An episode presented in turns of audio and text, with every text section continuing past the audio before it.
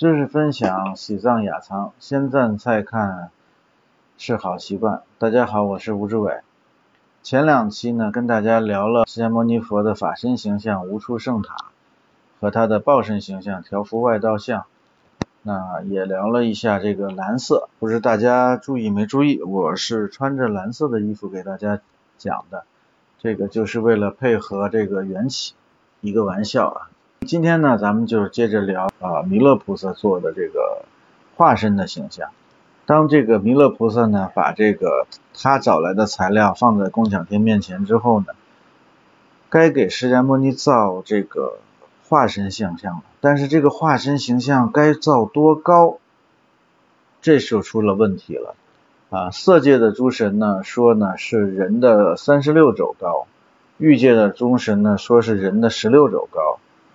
那这里头呢，所有的包括这个释迦牟尼佛的弟子呢，说的呢都不一样。宫巧天呢看这个所有的人说的不一样呢，他又说他量一下啊，这里头呢就有一个故事，就是宫巧天拉了七次，他有一个度量的宝绳，拉了七次都没拉到释迦牟尼佛的头顶，然后这个时候呢，他已经到了一个叫喜梵住的一个清净国土。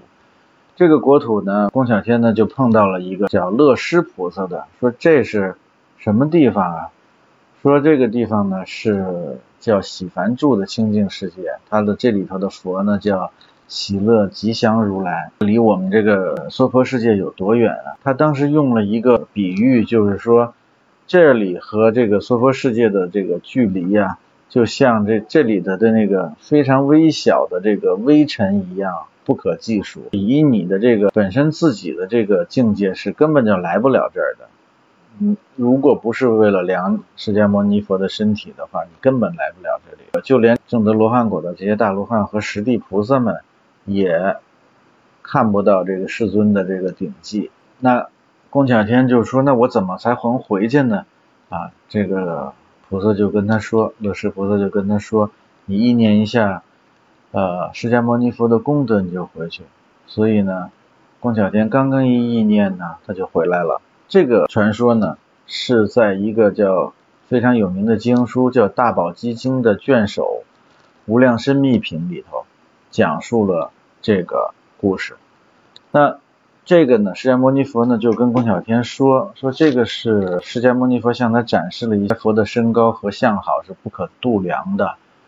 那他也请这个宫巧天呢，就是用弥勒佛的材料呢，替他造两尊像，一尊呢是八岁等身像，一尊是十二岁等身像。如果不知道做多高，可以去迦毗罗卫城找当时的释迦牟尼佛的乳母打听。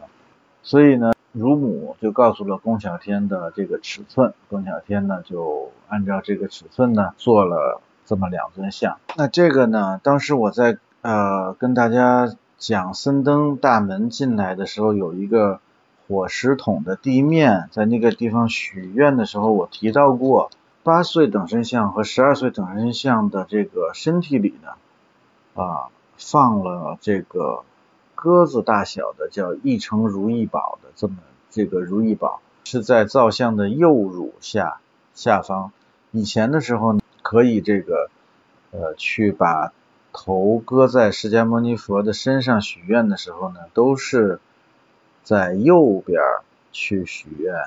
实际上呢，就是说是因为它的右部呢安放了这个一成如意宝，这是一个题外的话了。那所以就是说这个两尊造像呢，实际上是集法报化三身为一体的。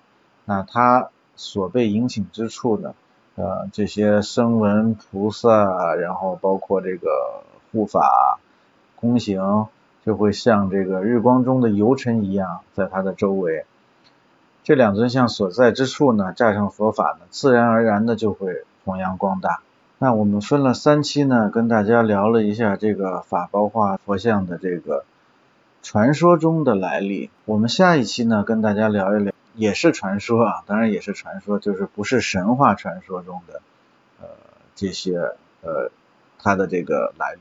呃老话啊，如果大家喜欢呢，请大家点赞、关注、分享，谢谢大家。